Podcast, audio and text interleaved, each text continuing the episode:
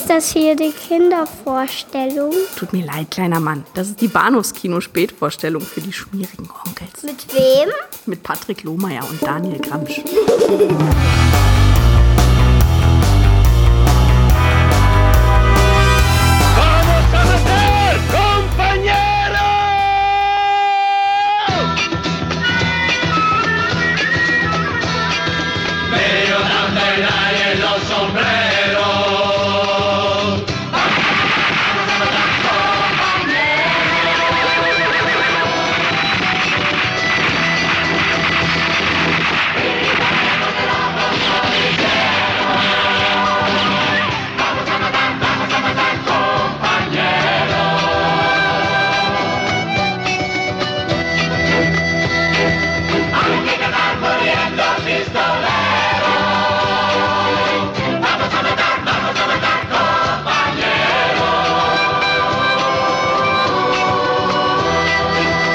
Herzlich willkommen zur Episode 318 des Bahnhofs Kino Podcast. Mein Name ist Patrick und bei mir ist der Daniel. Hallo.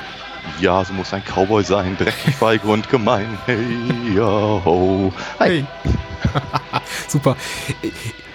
Und ich habe mich heute um ein bisschen mehr Seriosität bemüht, aber das ist jetzt gleich mit Füßen getreten. Vergiss es, vergiss es. Oder weggeballert, weil letzte Woche konntest du ja nicht verkneifen zu sagen, das klang so ein bisschen sehr beschwingt. Man konnte mal nicht sehr besoffen, aber das war eine gute Woche und sie führt zu dem, was wir heute Abend machen. Wir reden nämlich über zwei Filme von Sergio Corbucci aus dem Jahre, Jahren 86, äh 86, genau, 68 und 70. Wir reden über äh, Leichenpflastern Sein Weg, genau. Und Lasst uns töten, Compañeros, der so viele schöne Alternativtitel hat, zumindest bei der OFDB, dass ich gar nicht behaupten will, dass die alle so stimmen. Ja. Sie klingen so gut Ja. wie äh, seine Rechte verhindert den Bartwuchs oder so. Das ist so. Aha, Ja, ja. ernsthaft? Okay, die, den, den habe ich nicht gefunden. Äh, Man fragt sich, wo das gelaufen ist. Also, es klingt so ein bisschen nach Schläferz, aber Ein bisschen, ja. Ja. Aber ich meine ganz ehrlich, ich meine, die, die, die, die ja sehr schöne ähm, Blu-ray-Auswertung äh, bringt uns ja auch in Genuss der Rainer Brandschen Synchro, ja. die ja, wie soll ich sagen, die, Rainer Brandt funktioniert manchmal Ja. Und manchmal halt so gar nicht. Ja. Und ein Film, der halt, also es ist, es ist halt immer schlecht, eine Parodie von einer Parodie zu machen. Und ähm, da habe ich das Gefühl, der Film selber ist ja schon durchaus recht beschwingt, alles in allem. Und dann noch einen draufsetzen zu wollen, das funktioniert vermutlich genauso gut wie die Synchronisation von Ritter der Kokosnuss.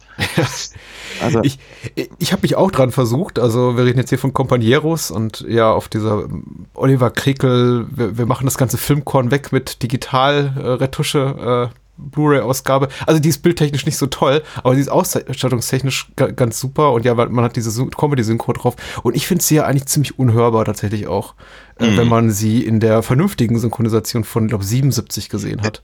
mit, mit äh, größtenteils haben wir aber auch den, den, den, den klassischen Sprechern. Ne? Ich meine, Th- Thomas Danneberg und Joachim Kemmer äh, sind halt mit dabei und so. Ich meine, das sind ja alles Stimmen, die man eben auch aus den anderen Variationen halt kennt. Ne? Aber ähm, es ist halt trotzdem. Es, also, da sind ja auch ein paar flotte Sprüche dabei, ne? aber die sind halt nicht, nicht, nicht ganz so unterste Schublade. Äh, Vielleicht wird darüber gleich noch zu reden sein, wenn wir Ja. so ein bisschen intensiver auf Compañeros eingehen.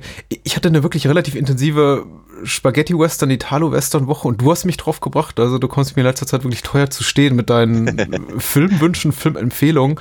Und ich, ich habe mich so drauf gefreut auf äh, Leichen, Leichenpflastern sein, Leichernpflastern sein Weg. Ich weiß nicht, was heute los ist. Leiche, Ah. nicht Leichherren. Genau.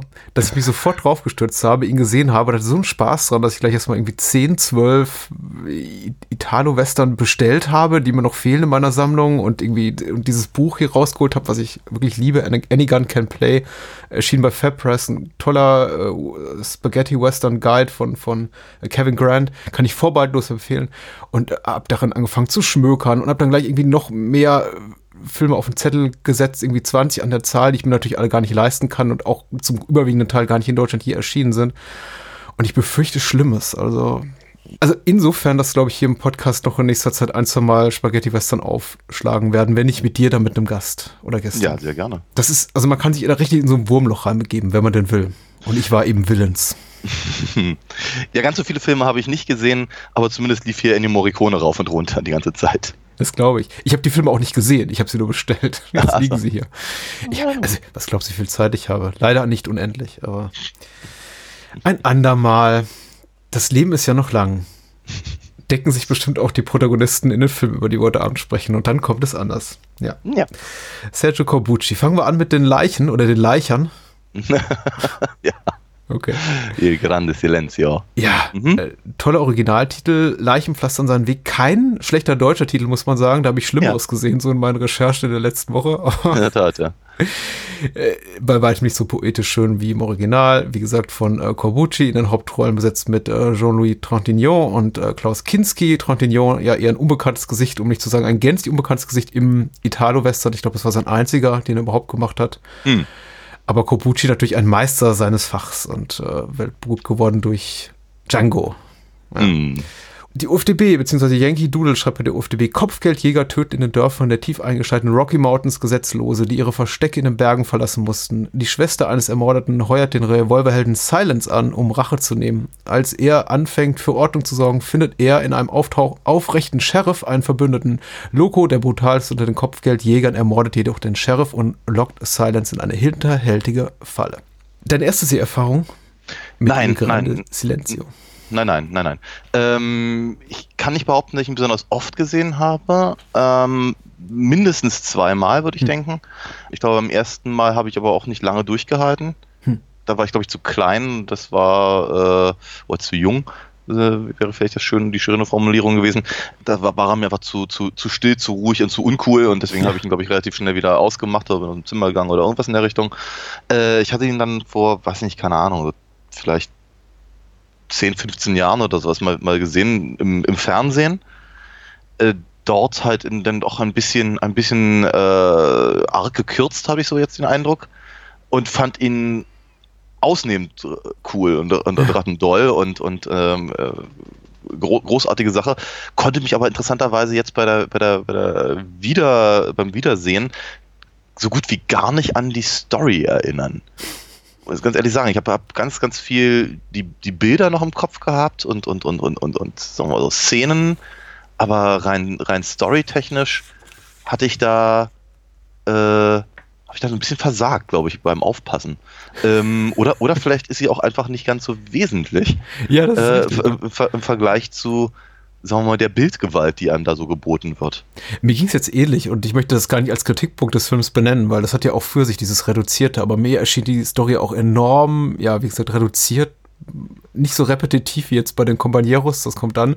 Aber ähm, es ist schon enorm ausgedünst, äh, gedünst, gedünstet. Ach du Scheiße, ich weiß nicht, was heute los ist. Also der Film hat wirklich so rein plottechnisch relativ wenig Fleisch auf den Rippen und ich finde das eigentlich ganz angenehm. Hat bei mir aber auch jetzt zu der Erfahrung geführt, obwohl ich ihn erst vor zwei, drei Jahren das letzte Mal gesehen hatte, dass ich mir dachte, hm, so wenig passiert dann also doch in dem Film. Ja. Und dennoch ähm, ist er natürlich nicht langweilig, sondern hochgradig unterhaltsam. Und äh, Oh ja, ja. Wie, wie du schon sagst, cool. Ist ein cooler Film. Also, also überhaupt Filme im Schnee, immer gut. Ich weiß, ich weiß. Da geht ja dein Herz auf. Ja. Ja, natürlich. Äh, taugen die Dolo Dolomiten als adäquater Ersatz für die Rocky Mountains? Ähm, ja, ich finde Ja. schon. Ich finde schon, ich meine, ich finde es natürlich ganz interessant, also ganz abgesehen davon, dass äh, mir äh, ein ums andere Mal durch den Kopf gegangen ist, na Mensch, der, der liebe Tarantino mag den Film, glaube ich, auch sehr gerne. Ja. Ähm, äh, hatte ich natürlich schon so den, den, den Eindruck, äh, es ist eine sehr, sehr clevere äh, Herangehensweise von Corbucci gewesen. Ähm, Im Prinzip, sagen wir mal, einen der, der, der, der klassischen Faktoren, an denen man einen, einen, einen, Western erkennt, nämlich das weite Land und Ja. Prärie und brüllende Hitze, äh, hier einfach mal komplett auf den Kopf zu stellen und eben ähm, äh, größtenteils sehr, sehr kleine, beengte ähm, Räume zu haben. Oder aber, wenn man schon das Land sieht, dann ist es halt irgendwie alles sehr, sehr eintönig weiß halt. Ähm, und mit Ausnahme von zwei, drei Aufnahmen von sagen wir mal, etwas größeren Menschengruppen, die auf einen zukommen oder einer Postkutsche ähm, oder so, hat man eben äh, kaum eben so diese, diese Weite. ja. Was interessant ist, weil, aber dazu würde ich gerne später noch ein bisschen mehr referieren, ähm, weil ich halt schon äh, da einen ganz, ganz wesentlichen Faktor sehe, den, der eben, sagen wir mal, die Notwendigkeit von Spaghetti-Western zu dieser Zeit ziemlich deutlich macht. Also an, anhand dieses Films alleine würde ich, würde ich da gerne ein oder zwei Sachen äh, versuchen, sagen wir rein genre-technisch ähm, so ein bisschen zu erörtern. Ja. Genau. Aber von, da, von daher denke ich mir, nö, Dolomiten funktionieren doch, ist doch super. Ja, ja, äh, Stichwort Spaghetti Western, also der, der, das Wort überhaupt, die, die, die Begrifflichkeit und das ungewöhnliche Setting. Ich, ich weiß nicht, wie es 68 aussah oder 67 zum Zeitpunkt des Drehs, aber ich weiß von Corbucci, dass er die überhaupt diesen Terminus äh, Spaghetti Western komplett verabscheut hat und dann im späteren äh, Teil seiner Karriere auch bewusst eben typischen Settings und äh, erzählerischen Konventionen aus dem Weg ging. Also Mhm. indem er einfach eben mit diesem mutmaßlich äh, despektierlichen Blick vor allem der, der US-Amerikaner, also Hollywood-Filmschaffenden im, im Blick, so das sind quasi nur Rip-Offs von amerikanischen Motiven. Und er dann auch ganz bewusst ge gesagt hat, okay, meine Western spielen dann in Zukunft eben in Mexiko und eben nicht mehr in, in, in Texas oder sonst wo und eben Ja. im Schnee und nicht in der Wüste. Mhm. Und ähm, dieses ganze Motiv oder die, die Figur des ähm, aufrechten Kopfgeldjägers und Sheriffs und so, die schmeißt die irgendwie alle über den Haufen, sondern bei mir sind das alles äh, zynische Arschlöcher.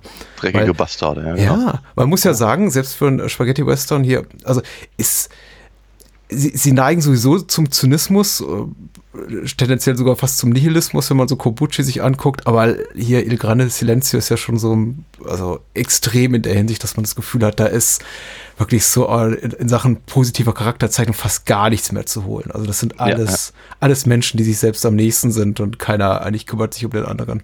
Und ich meine Ja. selbst hier Silence, äh, also in der Original, in der deutschen Fassung Silence, muss man auch mal ganz nüchtern betrachtet, äh, betrachten, tötet für Geld. Ich meine, er tut das im Grunde mehr oder weniger für die gute Sache, weil er Arme damit beschützt oder Mhm. sozial benachteiligte, Mhm. Teil der Bevölkerung. ja.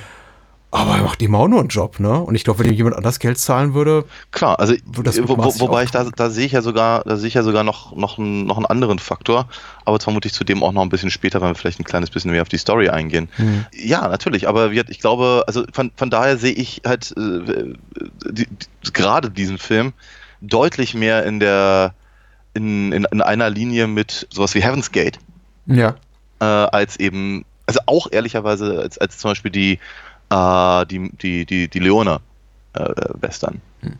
Ja. Wobei, wobei, äh, weil, weil, weil du gerade so schön, so schön die, die Sichtweise auf, auf Spaghetti Western und das Wort selber ähm, ähm, äh, beschriebst, da, fällt mir immer, immer diese wundervolle Szene aus Buffy äh, ein, Buffy the Vampire Slayer, wo sich Xander als Clint Eastwood verkleidet und meint, er, er wäre er wär der Mann ohne Namen, kommt aus, kommt aus äh, Sergio Leone und äh, tut, äh, wird- macht, macht auf Montana, sieht aber aus wie äh, Mexiko oder sowas. Mhm. Großartig. Auf jeden Fall, ähm, Corbucci, wie soll ich sagen, hier in, in, in Leichenpflastern seinen Weg habe ich schon das Gefühl, dass er halt ein sehr, sehr klares Statement einfach auch abliefert. Mhm. Ähm, mehr, mehr als noch bei dem zweiten, über den wir nachher reden werden, äh, habe ich hier das Gefühl, da ist, da ist ein gewisses Politikum ähm, dahinter. Und ähm, find's, ich finde es ganz spannend, wie er, wie er versucht, da eben auch ranzukommen und wie er eben auch die Figuren zeichnet, um eben genau diese, diese Punkte halt aufzumachen. Was findest du besonders bemerkenswert bei der, bei der Figurenzeichnung oder der Art, wie die Charaktere angelegt sind? Zum einen äh, Klaus Kinskis äh, Loco Ja. ist, ist nicht prinzipiell unsympathisch. Er ist, er ist zwar irgendwie ein ekliger Bastard, aber er ist nicht, er ist nicht, er ist nicht böse. Nee, er, er, hat einen gewissen Charme, das stimmt schon, ja, ja. und, äh, und eben, und eben äh, Silence ist eben nicht unbedingt gut und, und, und äh, ha- hat eben auch was sehr Psychopathisches, ehrlicherweise. Nicht nur die Tatsache, dass er halt nicht reden kann, Ja. kommuniziert er eben auf sehr seltsame Art und Weise. Ich meine, diese, diese, also, ich kann auch eben, so- also, äh, Klaus Kinskis Figur sagt das ja sehr, sehr deutlich, dass er Leute eben bis aufs Blut reizt, bis die dann ziehen und er halt schneller sein kann. Das ist nicht sehr nett. Das ist schon ziemlich eklig, ehrlicherweise. Und ähm, äh, hat ja, nur, nur die Tatsache, dass er das zufälligerweise eben für, für eine vermeintlich gerechte Sache äh, tut, rückt ihn aus meiner Sicht dann eher so in so eine, in so eine sehr, sehr seltsame moralische Ecke wie ein Dirty Harry. Ja. Oder was weiß ich, der, der, der, der, Sheriff zum Beispiel, der eben äh, teilweise als Comic Relief her, her, hält, noch, sagen wir mal, noch so, so ein, also auch einfach von, von seiner Kleidung her zum Beispiel, noch, sagen wir mal, eher klassisch nach Western aussieht. dafür äh, von den anderen aber auch nicht ernst genommen wird. Mhm. Ähm, und der letztendlich vielleicht das auch das, das einzige hat, was irgendwie so aufrechten, aufrechte Ethik äh, ver vertritt, aber letztendlich natürlich da ähm, auch Dinge tut, die sehr, sehr fragwürdig sind. Ähm, rein, rein vom Gesetz her, ich kann auch die, ja, mag sein, dass er, dass er was gegen Kopfgeldjäger hat, aber es ist halt nun mal das Gesetz, solange der, der äh, Gouverneur nicht die Amnestie erzahlt und so, äh, und dann eben Loco das Geld nicht, nicht zu geben und mehr oder weniger für sich selbst zu behalten, ist natürlich auch, ja, wie gesagt, schwierige Konstellation. Ich finde deswegen auch leicht, Leichenpflaster seinen Weg eben äh, auch besonders spannend, weil er eben einerseits als äh, klassischer, na, ich möchte sagen, nicht klassischer Italo-Western gutierbar ist, weil er ist, er macht so vieles, was Unkonventionelles für Western im Allgemeinen, aber auch für Italo-Western. Aber er ist eben quasi auch als reiner Unterhaltungsfilm zu genießen, als spannende Western-Geschichte mit eben einem, einem Helden und einem Antagonisten, wenn mhm. man so will, die beide so ein bisschen, naja, möchte mal sagen, sich im moralischen Graubereich bewegen, aber war schon sehr, man weiß schon eindeutig, wie, für wen man am Ende die, die Daumen drückt haha, ja. Zwinker, Zwinker. Also das ist ein Gag, der nur funktioniert für Leute, die den Film gesehen haben. In der Tat. den habe ich mir nicht aufgeschrieben.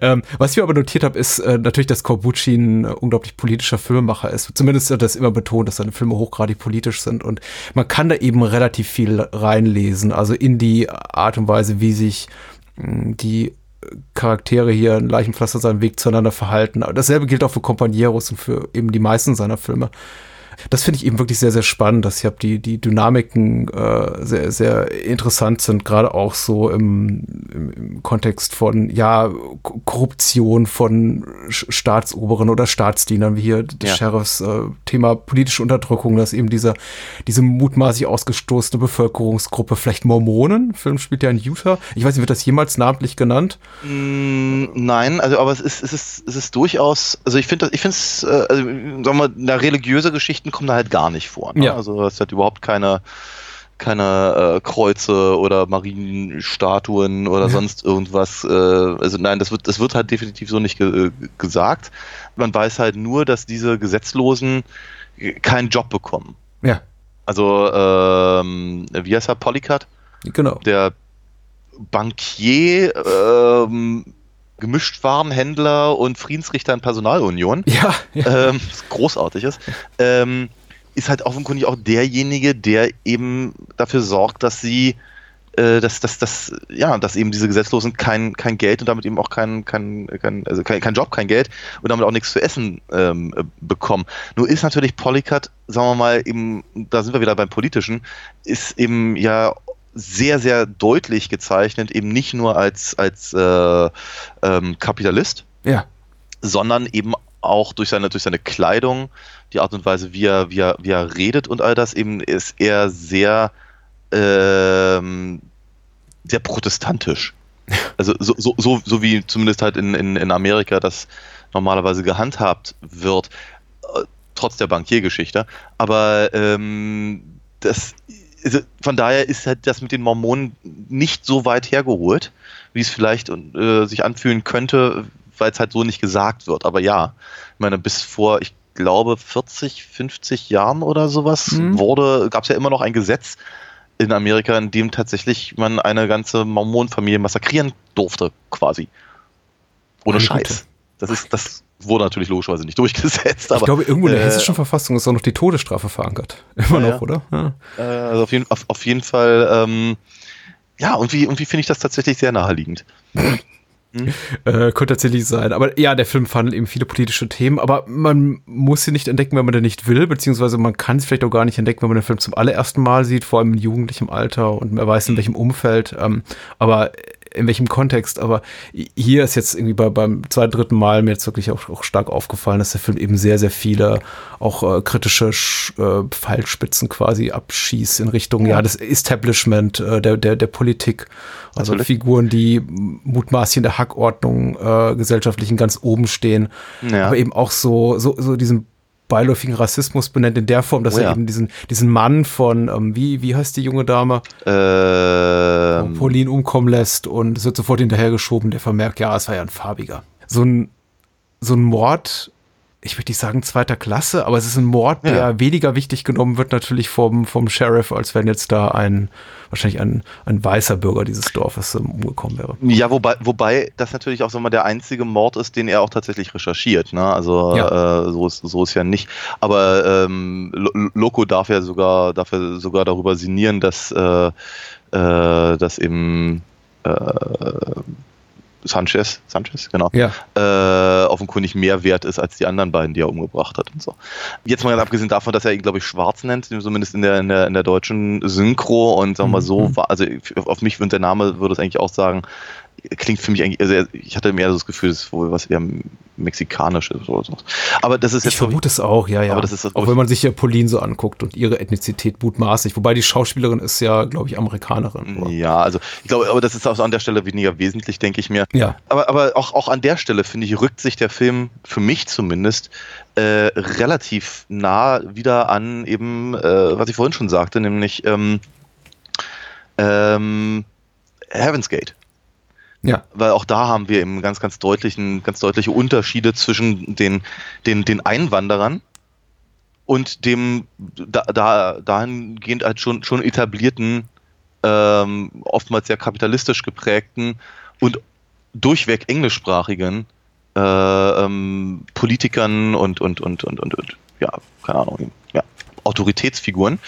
Ähm, und das haben wir ja hier ehrlicherweise auch, also oder zumindest ähnlich. Also wir haben halt, sagen wir mal so, die, die, die die Figuren in diesem Film heißen halt normalerweise eben nicht Smith und Jones und Williams und, und, und, und, und sowas, äh, sondern die heißen dann eben Loco und Sanchez und Polycat und ich glaube, der einzige, der, der hier aus dem, aus dem, aus dem Rahmen fällt, ist halt äh, Burnett, Ja. der Sheriff, der aber eben dann auch so aussieht. Ne? Und das eben auch, also das, äh, die, die, die, also das, das finde ich halt so, also ich finde das halt so großartig. Deswegen glaube ich, mag, ich mag halt Western auch deutlich lieber, wenn sie eben, sagen wir mal, etwas haben, was einer gewissen historischen Authentizität entspricht. Weil, wenn man sich halt tatsächlich alte Fotos anguckt, auch, auch bis, bis rein in die, weiß ich, 1850er oder sowas, äh, die Leute sahen nicht viel wesentlich anders aus, als, sagen wir mal, ähm, was, man, was, man, was man heute so sieht. Zumindest halt so, ähm, wenn, wenn Leute Anzüge tragen.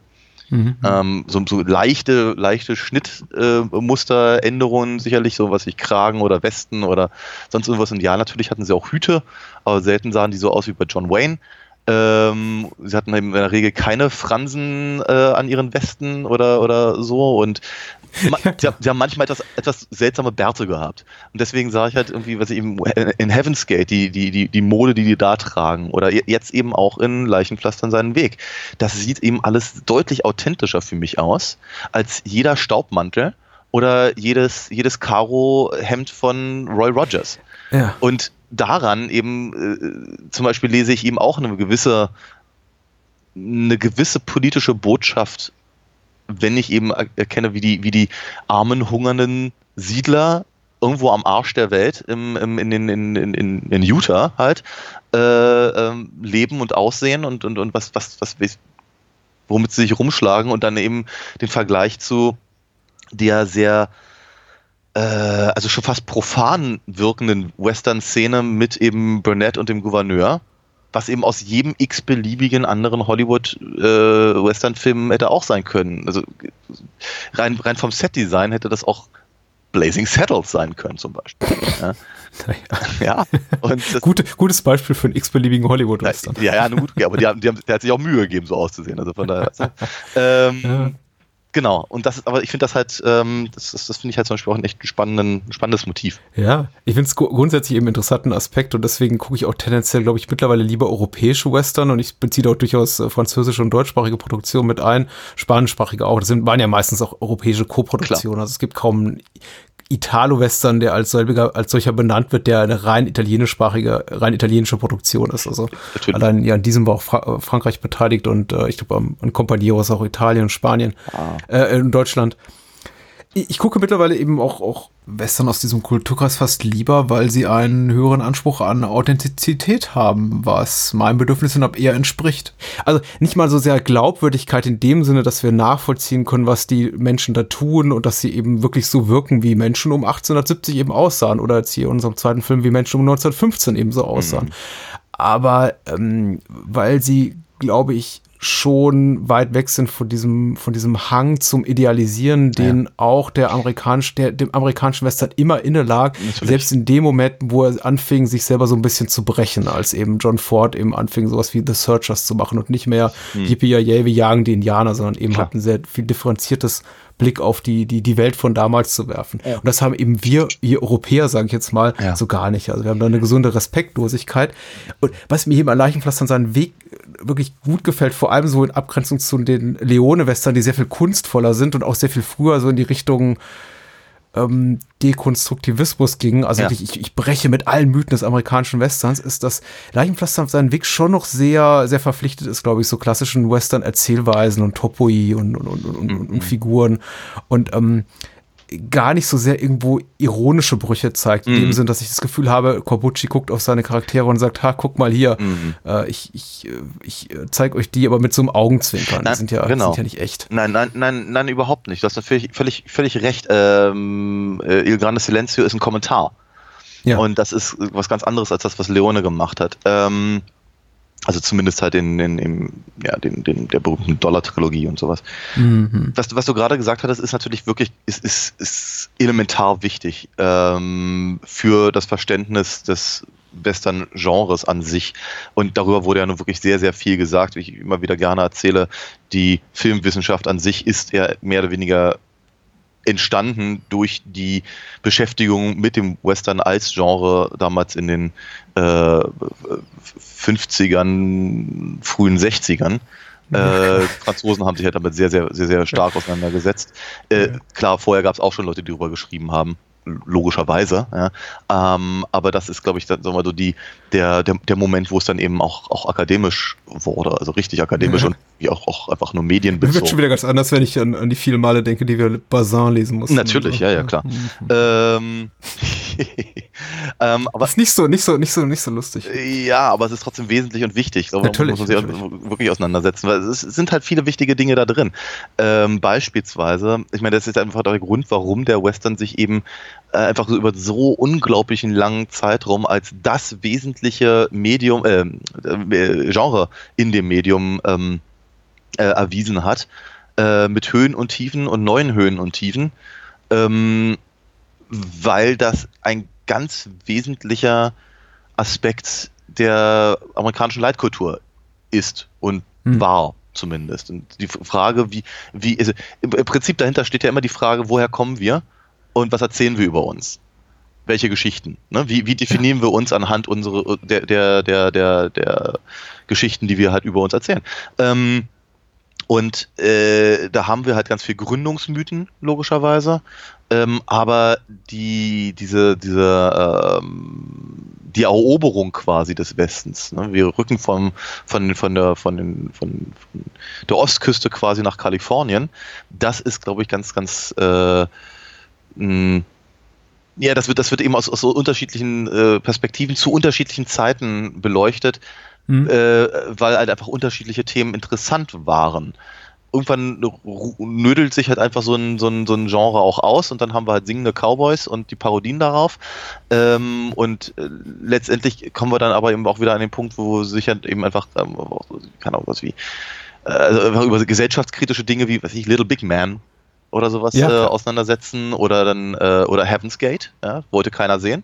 Alles, alles Filme, die von Menschen gemacht wurden, die eigentlich keine Western drehen. Richtig, genau. Die sich, aber die sich halt den, den Western ganz explizit genommen haben, um einen Kommentar abzugeben. Und das ist natürlich mhm. etwas, was deutlich leichter aus einer etwas entrückten Perspektive äh, funktioniert, wie eben Corbucci hier in Leichenpflastern seinen Weg. Ne, wenn er sagt irgendwie, ja, ich muss mir jetzt keine Gedanken darüber machen, ob ich irgendjemandes ähm, Illusion zerstöre, ja, weil ich eben einfach nur, nur, nur äh, einen, einen, einen gesellschaftspolitischen Kommentar äh, abliefern möchte über entweder aktuelle Momente und das, ich meine, die 60er waren natürlich einfach mal hervorragende Zeit dafür, ähm, und dann nehme ich mir etwas von, von, von früher, was eben auch gerne mal einfach aus einem sehr verklärten Blick betrachtet wurde und dann kommentiere ich das mal.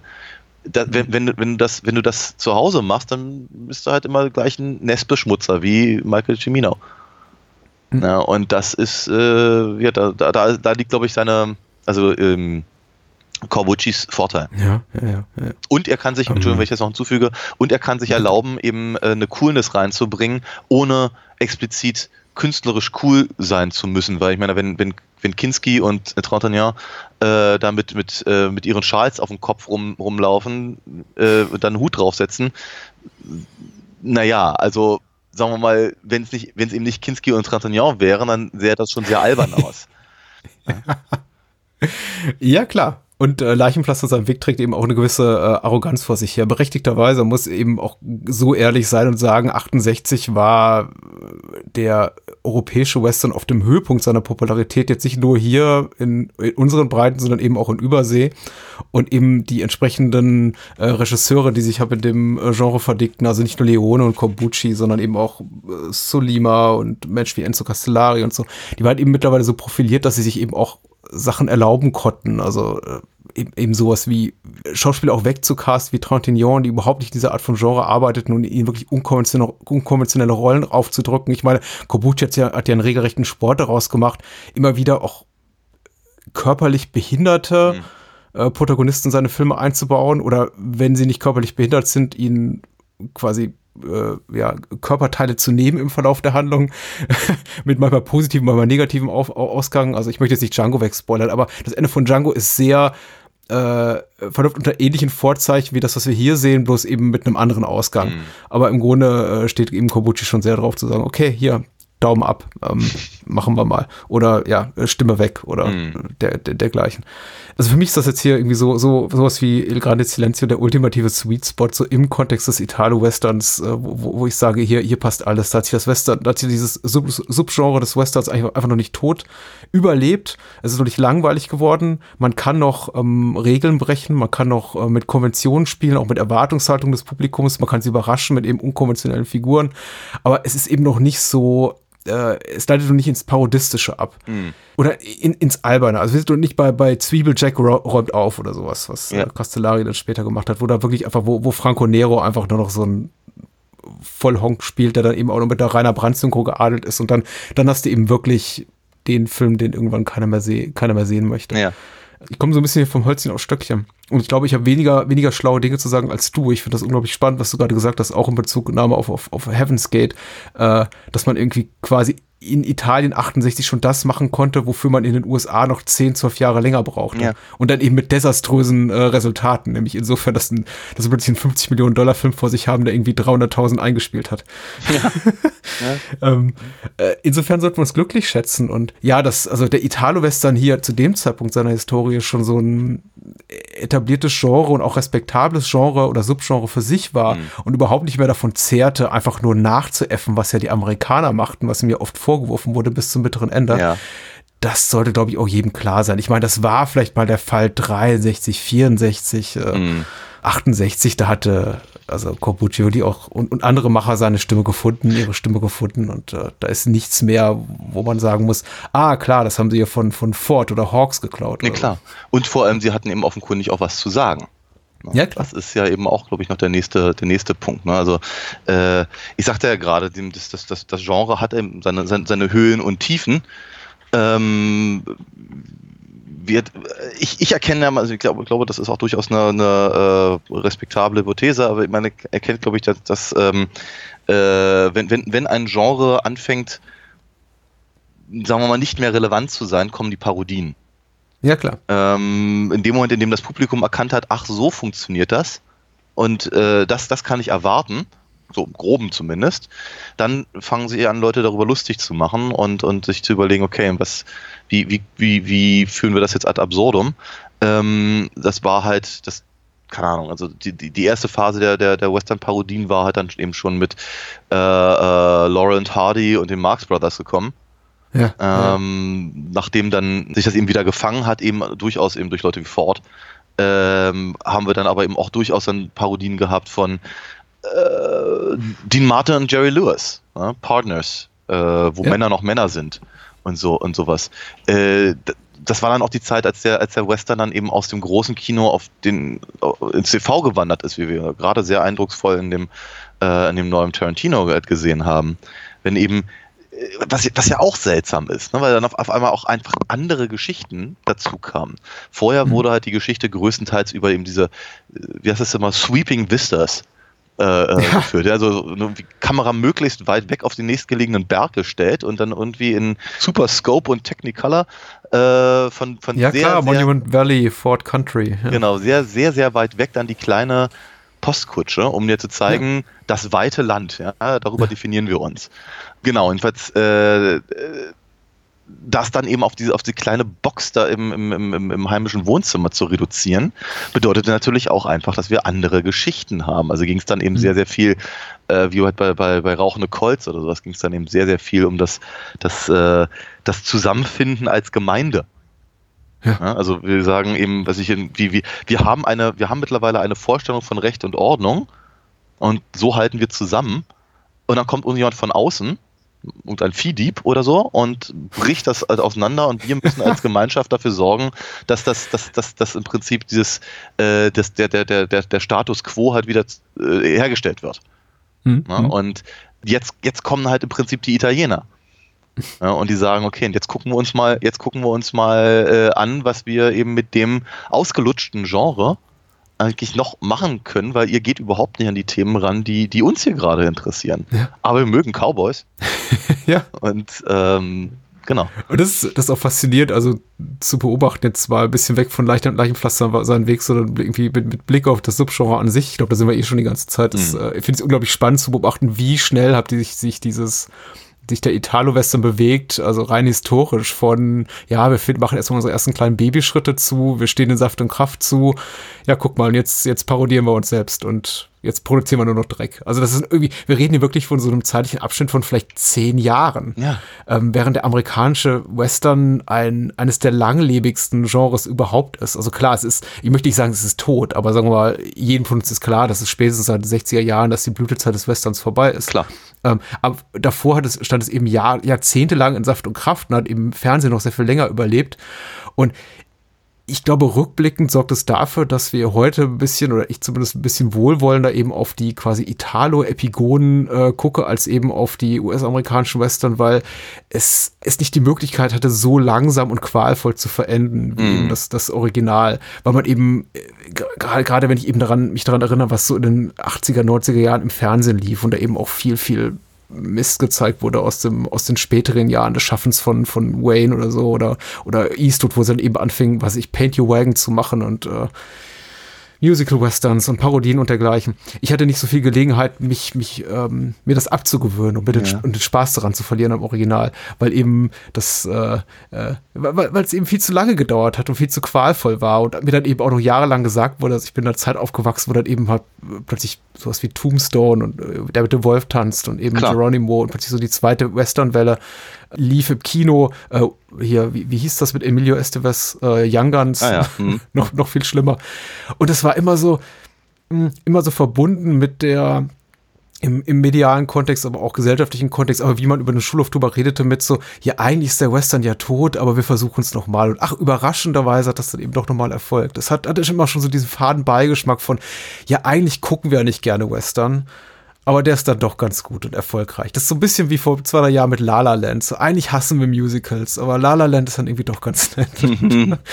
ähm, Und dieses trübs- trübe Schicksal, so aus meiner ganz persönlichen Perspektive, ist eben so dem europäischen Western nie, nie widerfahren. Das hat, die waren eigentlich immer gut. Und jetzt erst in späteren Jahren stelle ich fest, Mhm. einige dann doch nicht. Wie gesagt, ich war vor zwei drei Jahren bei so einem Italo-Western-Festival. Wir haben viele rotstichige Kopien geguckt. Ich dachte mir ganz oft so, ah ja, klar, Leone Corbucci, äh, der, der späte Castellari, Solima und so, das ist schon toll, aber nee, vieles ist auch gar nicht so toll. Ja, das ist wohl wahr. Also ähm, es ist, das darf man natürlich auch nicht ganz vergessen bei aller, bei aller äh, Lobhudelei für eben die Möglichkeiten und die ähm, äh, Gedankengänge, die dahinter, hinter stecken, ist es ja eben auch so, dass es eben eine große Industrie war.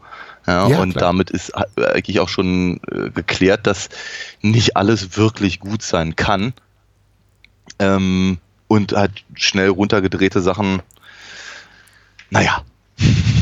Ich meine, es ist halt, es, es, gab, es gab ja auch, es gab ja auch diese komische Phase, äh, in der dann eben äh, ständig irgendein ein, ein, ein, ein, ein spindliger, halbblonder mit, mit blauen Augen als, als Ja, Terence klar. Hill Verschnitt irgendwie rumstehen musste und dem wurde ein großer Bäriger äh, mit, mit Bart da, daneben gepackt und äh, auf den ersten Blick dachte man halt, es ist Bud Spencer, aber nee, war es dann doch nicht.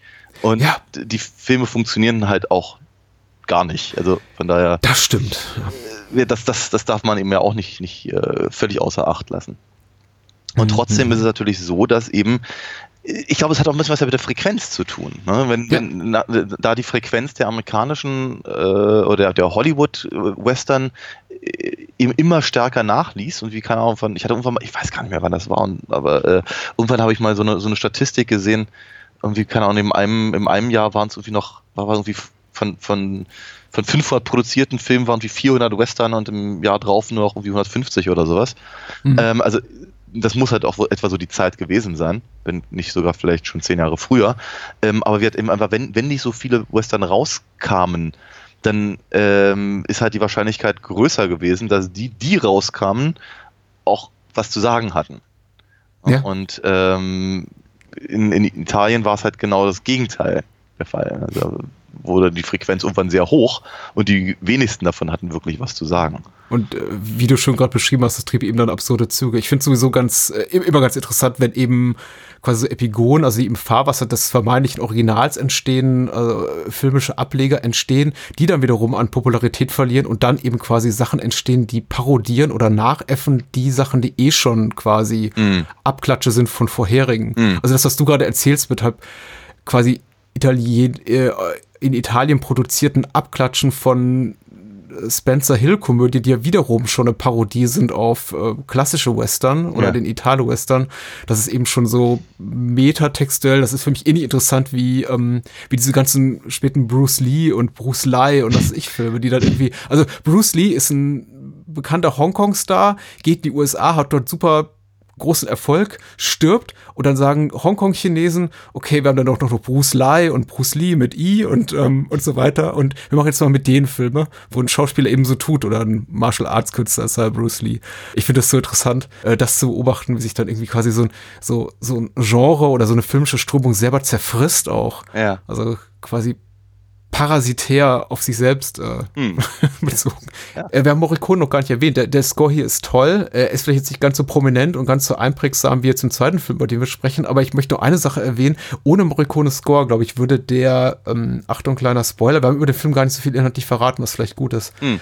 ähm, würde für mich diese das Liebesgeständnis von Pauline, die ähm, Frau, die Witwe des Ermordeten an Silence, gar nicht funktionieren Ja. weil die kommt auch so aus dem blauen Dunst zum Beispiel. Und ich dachte mir, hups, ja, wirklich? Mhm. Du verliebst dich in diesen äh, creepy, äh, stimmlosen Mann, also der Nachdem deiner gerade, getan hat. genau, nachdem deiner gerade vor deinen Augen erschossen wurde.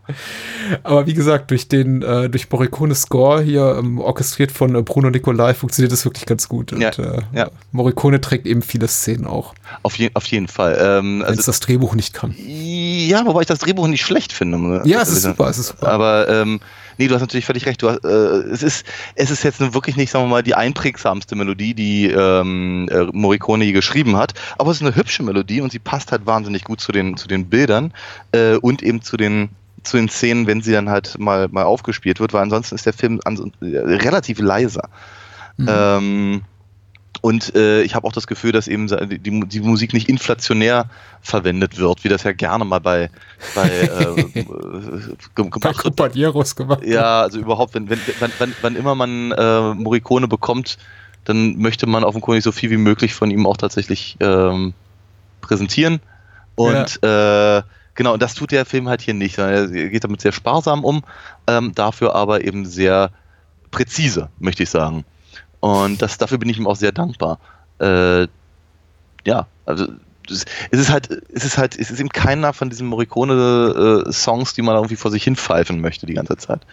Äh, Noch eine Frage an dich, wie war eigentlich deine Wahrnehmung? Ich habe fast das Gefühl gehabt, dass das Loco und Silence hier gleichwertige Protagonisten dieses Films sind. Ja. Also ich habe immer so, in meiner Erinnerung ist ja quasi Silence als der schweigsame Held äh, steht im Vordergrund und Mhm. Loco eben eher so der, der sein, sein äh, nichtiges Tun da im Hintergrund ver, ver, äh, verübt. Aber man hat schon zwischenzeitlich das Gefühl, äh, Leichenpflaster seinen Weg wird zwischenzeitlich wirklich zum Kinski-Film, Ja. weil äh, Silence dann auch so ein bisschen aus der Handlung rausfällt auf halber Strecke. Ja, absolut. Absolut. Ähm, mit einer der mit einer der faszinierendsten Punkte finde ich so äh, und das, das ist jetzt vielleicht mal der, die Gelegenheit, wo wir über den Film selber reden können, ähm, ist eben, dass äh, wir haben halt hier nun mal einen, einen, einen vermeintlichen Helden. So wird er Mhm. eingeführt. Ne? Die, gleich die erste Szene. Er, er, er reitet durch den Schnee. Äh, ihm wird aufgelauert. Er äh, ist der schnellste und dann ist er auch noch auch noch, äh, sag mal, im, im, im, zumindest im Verhältnis gut, indem er halt Ja. nur den Daumen abschießt, aber der andere will ihn halt trotzdem noch erschießen und deswegen muss er ihn leider umbringen. Und dann Mhm. danken ihm die, die, die Ausgestoßenen da und so. Also der, der Typ wird halt schon durchaus als klassischer äh, Held halt in irgendeiner Form in Szene gesetzt, auch wenn er halt den schwarzen Hut trägt. Ja. Ähm, aber er sagt halt nichts. Das heißt, wir haben halt eine ganz, ganz schwierige Möglichkeit, uns mit ihm in irgendeiner Form zu identifizieren. Das ist der Moment, in dem Kinski halt reinkommt. Ja, äh, und zwar nicht nur als, als Muahaha-Bösewicht, sondern eben, Mhm. er, er muss halt im Prinzip die, den gesamten Text tragen, den Trintignant nicht tragen kann. Ähm, und damit wird er zwangsläufig zur, ähm, zur Fokusfigur. Und Ja. da er eben auch noch charmant ist und, und, und äh, durchaus, äh, sagen wir mal so, einen fiesen Humor hat und äh, dann, dann, und clever ist dazu, also er sagt halt irgendwie, ich lass mich von dir nicht reizen, vergiss es. Ja, die anderen kannst du Mhm. gerne abschießen, wenn die so doof sind, aber mich kriegst du nicht. Ähm, macht ihn halt, äh, wenn, wenn schon nicht sympathisch, aber zumindest interessant. Ähm, und das ist ja dann auch der Moment, wo sich ihm im Prinzip diese ganze, ganze Szene halt dreht. Ne? Wenn, bis, bis dahin sehen wir ihn halt äh, als, als zynischen Kopfgeldjäger, der eben Mhm. ja, soll ich sagen, Leute nicht umbringt, weil er böse, böse ist, sondern einfach nur die Kohle haben. Ähm, und in dieser, in dieser Bar-Szene, wenn eben Sil- Silencio, also Silence, ihn, ihn, ähm, ihn reizen will und Kinski auf ganz, ganz komische Art und Weise, also Loco, auf komische Art und Weise der, der, der, der größere von den beiden ist. Mhm. Auf eine ganz komische Art und Weise. Ähm, dann dreht sich halt diese, diese Story. Und äh, wie die anderen, die anderen Kopfgeldjäger sind halt nicht so cool und deswegen werden sie auch alle umgebracht. Und äh, Silence kriegt aber eben, fängt eben auch eine Kugel ein, was ihn eben ehrlicherweise die nächste Dreiviertelstunde aus dem Film nimmt. Was ich auch ziemlich cool finde, weil er ist eben, und er, er, er kommt auch nie wieder richtig auf die Beine. Ja, äh, Ja. der ganze, der ganze, äh, die, die, die, die Shootouts und die, und die, und die, ähm, äh, der, der, der restliche Teil des Plots und so, das kommt relativ gut ohne ihn aus. Und er, er, er, er humpelt eigentlich nur, wenn er, wenn er nicht gerade liegt. Mhm. Äh, kann, kann eben ähm, Pauline kaum, kaum beschützen.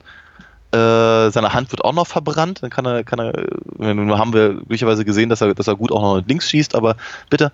Ähm, aber trotzdem, es ist halt, es wird, es wird alles eben gegen diese, gegen diese, diese, diese superheldenartige äh, Aufmachung des Westernheldes äh, gearbeitet.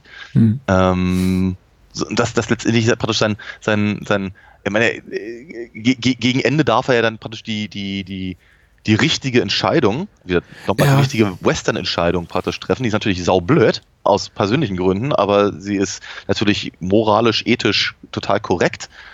Aber er kann ja nichts tun. Und entsprechend kreist er relativ, äh, ähm, beißt er relativ äh, unzeremoniell ins Gras. Was Mhm. jetzt gespoilert ist, aber es ist eben auch, äh, äh, das, das, das hat man halt im Western normalerweise nicht.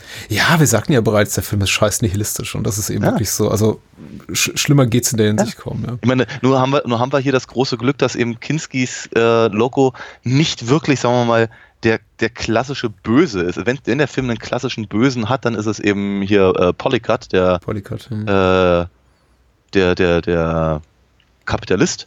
Äh, Und der dem zehnjährigen Jungen den Hals aufschneidet, ja. Ja. Oder zumindest dabei ist. Ja. Genau. Ähm, und wenn wir, wenn wir einen guten haben, dann ist es vermutlich der Sheriff. Ja. Ähm, und nicht unbedingt unsere beiden Protagonisten. Aber de- dennoch, dennoch ist es halt sehr ungewöhnlich, dass eben der, dass der, der eben, sagen wir mal, eben also einfach mal grundsätzlich auf der falschen Seite der, der, zumindest der Gerechtigkeit stehende Mhm. äh, Kopfgeldjäger am Ende abrücken kann. und die anderen nicht. das Mhm. ist schon, äh, ja, das ist, das ist, das ist, das ist eine sehr, sehr, sehr mutige Entscheidung und Aussage. Also äh, da bin ich, da bin ich ganz, ganz angetan von. Und es ist, äh, spiegelt wahrscheinlich auch die äh, Desillusionierung Corbuccis weiter wahrscheinlich mit der politischen Lage damals in Italien und so weiter und so fort. Also wie gesagt, er, er, sagt ja immer wieder, hat in Interviews betont, wie sehr er irgendwie politisches äh, Zeitgeschehen irgendwie verarbeiten will in seinen Stoffen und also es ist vielleicht deswegen auch nicht bedrückend, weil, wie du schon vollkommen richtig sagst, Loco nicht als klassischer Bösewicht taugt, der irgendwie augenrollend und äh, hysterisch, irrational handelnd alle über den Haufen schießt, sondern eben wirklich den überwiegenden Teil des Films strikt pragmatisch handelt. Also er tut eben das, womit er, was ihm äh, in aller ähm, erster Hinsicht das Überleben sichert Ja. und eben gut ist für seinen Geldbeutel. Ja. Genau. Und Ja. er weiß aber eben auch ganz genau, wann er in der Situation ist, in, in einer Situation ist, die er nicht gewinnen kann und sich dann entsprechend eben auch daraus zurückzieht. Ja. Und ähm, das macht den Film dann eben auch so besonders und das Ende eben auch so doppelbürdig, dass wir schon das Gefühl haben, natürlich großes, großen Entsetzens, großer Trauer, dass eben quasi unser vermeintlicher Held Silence ins, ins Gras beißen muss. Andererseits dann eben aber auch nicht so wirklich dieses klassische so und das Böse hat gesiegt Ende haben, sondern eher so ein Moment, in dem wir uns fragen, ja, was jetzt eigentlich? Das ist ja, es ist recht schwermütig, ne? Ja. Oder geht vielleicht auch irgendwie die, die hier sozial Unterdrückten jetzt auf, auf Loco zu und sagen, hey, warte mal, du nimmst du von uns auch Geld? Wie wär's? Also es gibt so viele Möglichkeiten. Der Film lässt das relativ offen. Ja. Und ähm, das macht ihn eben auch so spannend. Und Ja. dafür ist es eben auch wichtig und ich finde es super, dass es eben auch jetzt hier gerade nochmal unterstrichen hast, dass eben wirklich die, auch die darstellerische Leistung von Kinski hier eine wirklich gut ist und für seine Verhältnisse fast zurückgenommen, ne? dass schon Irrsinn hinter seinen funkelblauen Augen steckt, aber eben nicht derjenige, glaube ich, den wir von einem, von einem Kinski Anno 68 erwarten. Also, Nee, überhaupt nicht. Der kann auch anders, ne? Also ja, er kann doch anders. Und ähm, ja, nee, also es ist, äh, ich finde, ich finde das ist aber auch gerade, ich finde das halt eben gerade so, so, so, so charmant, wie eben im Prinzip, wie beide halt so gut zusammen agieren können, eben Trintignant und, und äh, äh, Kinski. Weil Trintignant eben natürlich, ich meine, er sieht halt so aus, er, er, er ha- hat halt nicht, nicht nur sein Gesicht, sondern eben auch seine, seine, seine, seine Kleidung und so wie er, wie er sich gibt, wie er, wie er steht, wie er, äh, wie er sich bewegt, äh, sagt, halt- sagt, sagt eigentlich schon Italo-Western-Hate Ja. also das, das springt ihm quasi aus, aus, aus, jedem, aus jeder Pore. Und dann haben wir aber eben diese, diese, diese, diese, merkwürdigen, zurückgenommenen Momente, die dann auch, die umso gruseliger werden, finde ich zumindest, wenn man sich anguckt, was der da eigentlich tatsächlich macht. Ne? Also ich, ver- ich, ver- ich verstehe ja, dass, dass, er, dass er eben äh, sauer ist, weil seine Eltern um, umgebracht wurden und, und, und Polycat war dabei. Hm. Ähm, und äh, er, er rächt sich, das ist, sagen wir mal, im, im klassischen Western ist das nun mal so. Hm, Ähm, und das ist ja auch nochmal ein Grundthema, das halt diesen, diesen Film halt äh, trägt, wobei eigentlich jeder, jedem Handlungsstrang gesagt wird, naja, du Rache bringt jetzt eigentlich auch nicht wirklich was. Also, ne, äh, befriedigt nicht, macht die Sache nicht besser, im Gegenteil, du hast eigentlich eher mehr Probleme, kostet vielleicht zu viel oder kannst es dir nicht leisten. Ja. Oder musst dafür äh, Deals eingehen, die du vielleicht so gar nicht willst. Also mh, eigentlich eine Scheißidee. Ne, das sagt der Film ja von vorne bis hinten. Ähm, und ich meine, nur, nur, nur, hat sich, nur hat sich eben äh, Silence offenkundig an den Mördern seiner Eltern gerecht. Ja? Also nicht genug, dass er, dass er Polycat nicht in den nächsten äh, 20 Jahre hat leben lassen. Ähm, aber äh, er scheint ja nicht deswegen in der Stadt zu sein. Ne? Ähm, er ge- geht ja nicht hin zu dem und äh, erschießt ihn einfach so, sondern äh, irgendwie, irgendwie will er sich offenkundig selber eben die, die, die, die Möglichkeit lassen, sich auch noch selber als den Guten zu sehen, indem er eben die anderen da äh, praktisch reizt, bis sie Ja. ziehen und er sie dann umbringt auf oftmals sehr heftige Art und Weise. Ich meine, das hätte er eigentlich nicht nötig. Ja, weil wir sehen bei dieser, bei dieser Kartoffelschussgeschichte, wir sehen, wie gut der ist. Der braucht das eigentlich nicht. Der muss nicht permanent irgendwie sich beweisen, dass er der Schnellste und der Tollste und der Beste ist. Der Film sagt das ja auch. Wenn er, wenn er eben mit, mit äh, Loco und dem Sheriff in der, in der Kutsche reist, wenn, wenn Loco ihn so sehr stören würde, dann hätte er ihn doch da erschießen können. Aber Ja, das macht er nichts. Ne? klar. Nein, und er muss, er muss sich da auch nicht beweisen, aber er braucht einen Grund. Und das ist ehrlicherweise ziemlich psychopathisch. Es wird uns ja, ich glaube, so auf halber Strecke des Films ein konkreter Grund benannt, warum er eben auch, nicht, nicht ein Grund, aber eine zusätzliche Motivation ihm mitgegeben, also Silencio äh, hier das zu tun, was er eben tut und ihm eben in dieser kleinen Flashback-Sequenz gezeigt, wie ihm da von unter anderem, na, Luigi Pistilli hier, Polycat, die, die, die Kehle aufgeschnitten wird, das, das sehen wir jetzt nicht, aber wir sehen eben, wie seine Eltern umgebracht werden und ehrlich gesagt, das fand ich fast schon so ein bisschen so, so ein Ticken konventionell. So, mhm, von wegen, es, es reicht nicht, ihn einfach nur als diesen eher kryptischen, fast Superhelden-ähnlichen, diese Entität da durch die Stadt wandeln zu lassen und da sein Ding zu tun. Mhm. Und wir wissen nie so genau, woher er kommt und was ihn bewegt. Ähnlich wie es eben bei, bei den Clint Eastwood-Figuren in der, in der Dollar-Trilogie der Fall ist. Ich finde interessant, dass da doch irgendwie Kobuchi eher auf so eine konventionelle konventionelles Plot-Element zurückgreift. Ich hätte es gar nicht gebraucht. Ich möchte jetzt irgendwie einen, einen Art zu perfekten Film jetzt auch nicht schlecht reden, indem ich sage, so ja, dies hätte sich gebraucht und das könnte besser sein.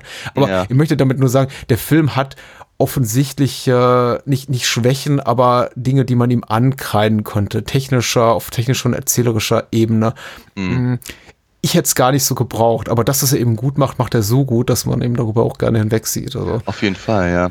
Ja, ich hätte es auch nicht gebraucht. Ich finde es ich aber nur interessant, dass es drin ist und dann mache ich mir logischerweise Gedanken darüber, was es bedeutet. Mhm. Äh, weil es ist ja so, wir kriegen ja von ähm, äh, Silence ja die Dinge ja, naturgemäß nur gesagt. Ne? Also die Leute reden sehr viel über ihn. Mhm. Und die ersten zehn Minuten haben wir irgendwie 20 Figuren, gefühlte, äh, die allesamt sagen, ähm, äh, das ist, das ist der, der den, den, den armen Unterdrückten hilft und, und immer nur aus Notwehr schießt und, und, und so. Das heißt also, wir, wir kriegen wiederum die Erzählung über ihn, was hm. ich durchaus sehen wollen würde als auch übergreifenden äh, Genre-Kommentar. Ja. Weil eben, wie gesagt, wir, wir wissen von den Cowboys halt vor allem das, was in den Western über die Cowboys erzählt wird. Äh, nicht, nicht verbal, äh, sondern eben, was, was uns gezeigt wird. Ähm, und hier ist es halt ähnlich. Das heißt, also auch, er wird eben nicht nur optisch so eingeführt, sondern eben auch durch die Erzählungen der, der, der Dörfler da, wird er als Held markiert. Aber was er tut, ist alles andere als heldenhaft. Und der Grund, warum er es tut, ist auch nicht unbedingt heldenhaft. Äh, wir haben Richtig. eben dieses Rache, Rache-Motiv, äh, das uns da reingebracht wird. Und hatte ja gerade schon gesagt, das bringt so wenig in dem Film. Ähm, und wir haben eben diesen psychotischen Ansatz, hm. möchte ich ihn mal nennen, der eben deutlich zeigt, der ich meine, er hat seine Rache, er braucht, er braucht das nicht mehr machen. Ich meine, vielleicht hat er, kriegt er keinen anderen Job, weil er nicht reden kann. Aber äh, und er scheint darin gut zu sein, was er da tut. Und es sieht so aus, als würde es ihm Spaß machen. Es würde ihm Spaß machen, Leute umzubringen. Für Geld oder nicht Geld. Ähm, aber er braucht einen Grund. Das heißt, er sucht sich halt einen Grund, äh, indem er halt diese ganzen Sachen macht, die die, die äh, Dorfbewohner halt über ihn nur erzählen. Und das finde ich halt auch wiederum sehr interessant. Äh, und von daher kann ich ihm dem Film auch keinen, keinen, äh, keinen großen Vorwurf draußen machen, dass er die ansonsten relativ konventionelle äh, ähm, ähm Rachegeschichte da reinbringt. Ja. ja. Ich meine, ohne, ohne unnötig, ohne unnötig gleich den nächsten äh, ähm, Western spoilern zu wollen. Aber natürlich musste ich ohne, ohne Umschweife an äh, Spiel mir das Lied vom Tod denken. Ja. Ähm, und da haben, da haben wir halt diese komische Traurigkeit. Ja. Die den ganzen Film halt, diese, praktisch diesen Abgesang, so dieses, dieses, äh, ne, die, die Eisenbahn kommt und jetzt ist der, der alte Westen tot im Prinzip. Ja. Und, und im ähm, äh, Charles Bronsons Figur kriegt ja letztendlich auch seine Rache, die aber auch sehr blutleer ist, blutarm. Ja. Also wir sagen, die bringt ihm nichts. Ne? Und das ist, das ist schon traurig halt wiederum. Und hier haben wir halt bei Leichenplatz an seinen Weg haben wir eben den, äh, den, den, den Effekt, dass die Rache nicht nur, nicht nur nichts bringt, sondern sie bringt ihn auch nicht weiter der Typ hat sich ja offenkundig nicht weiterentwickelt, nachdem er eben den, den, diesen, diesen anderen äh, falschen Sheriff da umge umgebracht hat. Mhm. Und ganz im Gegenteil, dem scheint es ja scheiße zu gehen und irgendwie trifft er schlechte Entscheidungen und am Ende ist er tot. Also ich finde das, ich das halt schon durchaus ganz, ganz, ganz wesentlich, ähm, um, um, um halt das praktisch, um diese ganze, ganze Dynamik dazu zu verstehen. Okay, na, na, wir können auch einfach geteilter Meinung sein. Ich glaube, okay. es ist einfach nur die, ähm, die Art und Weise oder vielmehr die Stelle, an der es im Film platziert ist, die mich so ein bisschen irritiert hat. Und ich Ja. finde, die, der, der, der in, inhaltliche Brückenschlag jetzt, jetzt so äh, äh, Once Upon a Time in the West ist naheliegend und vollkommen berechtigt. Bloß das ist eben da quasi so die, die, die, die emotionale Trägermasse dieses Films. Und äh, während es hier eher so ein kleines, ähm, so eine kleine Beigabe ist, die ich eben für nicht notwendig gehalten habe, genauso wie die eher forcierte Liebesgeschichte zwischen Pauline und Silencio. Und das Ja, da sind wir uns einig, ja. es ist, es ist auch nicht weiter schlimm. Das ist Meckern auf hohem Niveau. Und ich weiß, uns wurde schon ein, zwei Mal, oder vielleicht auch insbesondere mir der Vorwurf gemacht, ich kann es nicht sein lassen und muss irgendwie immer noch so ein bisschen was ins, irgendwie in, ins Getriebe schmeißen. So von wegen, ja, das läuft dann doch nicht so gut. Äh, Leichenpflaster seinen Weg ist schon sehr, sehr toll. Und ähm, ich finde das meiste von dem, was er macht, wirklich sehr toll. ist einer meiner liebsten, nicht nur Italo-Western, sondern Western. Und ähm, nicht nur wegen des Schnees, sondern eben wegen, wegen, wegen allem. Ja, er hat doch so eine Wucht am Ende, weil er sich ja wirklich, ähm, äh, man muss sagen, er ist schon relativ gewalttätig und also explizit auch in seiner Gewaltdarstellung, also sagen wir mal, die Kamera fährt nicht in Wunden, in offene Wunden rein, wie es jetzt andere Italo-Regisseure Mm. einige Jahre später machen würden. Ja. Aber ähm, sie ist schon sehr deutlich und so, so unmittelbar. Also wenn jemand ins Gesicht geschossen wird, dann sieht man eben schon so Brocken da wegfliegen. Und das ist ähm, Mhm. unter den Auflagen, den damaligen Zensurauflagen, die ja irgendwo geherrscht haben muss, müssen und dessen, was eben einfach zeigbar ist im Kino, schon sehr, an, glaube ich, an der, an der Grenze dessen, wie weit man eben gehen kann. Und das hat äh, eine durchaus, durchaus große Wucht. Der Film verzichtet lange Zeit dann darauf, uns wirklich explizite Gewalt auch zu zeigen. Zum Beispiel, also, hier Paulins Ehemann wird einfach nur quasi schon im toten Zustand gezeigt. Da ist irgendwie gar nicht so viel zu holen. Das könnte man sehr viel exploitativer gestalten können, Mhm. um nur dann gegen Ende nochmal richtig deutlich zu werden. Und das fand ich eben auch einen interessanten äh, Schachzugstrategie. Ich weiß nicht, ob, ob Corbucci wirklich so kalkuliert vorgeht, aber ähm, uns, naja, ich möchte nicht sagen, von der Gewalt zu entwöhnen, aber uns irgendwie schon so, ja, fast schon ein bisschen sanfteren Ton einzuschlagen, eine gewisse Zeit lang und sehr zurückhaltend, sehr sparsam mit der Gewalt umzugehen und zum Beispiel nicht zu zeigen, wie irgendwie die Klinge hier, die kalte Klinge ans, ans, an den Hals des Jungen gesetzt wird und ihm Ja. die Kehle aufzuschneiden. Ähm, uns das eben ganz, wirklich zu ersparen, nur um dann am Ende, am Ende nochmal wirklich in die Vollen zu gehen. Und der Ja. Compañeros macht das ähnlich, kann ich jetzt schon mal sagen. Stimmt, wir müssen dann auch über den zweiten Film reden. Ja. Stimmt, ja. Müssen wir auf die Uhr gucken, ja. äh, wie finden wir denn zum zweiten Film? Außer, dass wir äh, kurz äh, Alina Fox und comicwerk.de erwähnen. ja, das würde mich ja sehr freuen, wenn wir das tun würden. Ja, wir. Ähm, genau, kann, kann, man, kann man Comics von mir kaufen und lesen. Also bei dem einen kann man es kaufen, bei dem anderen kann man es lesen.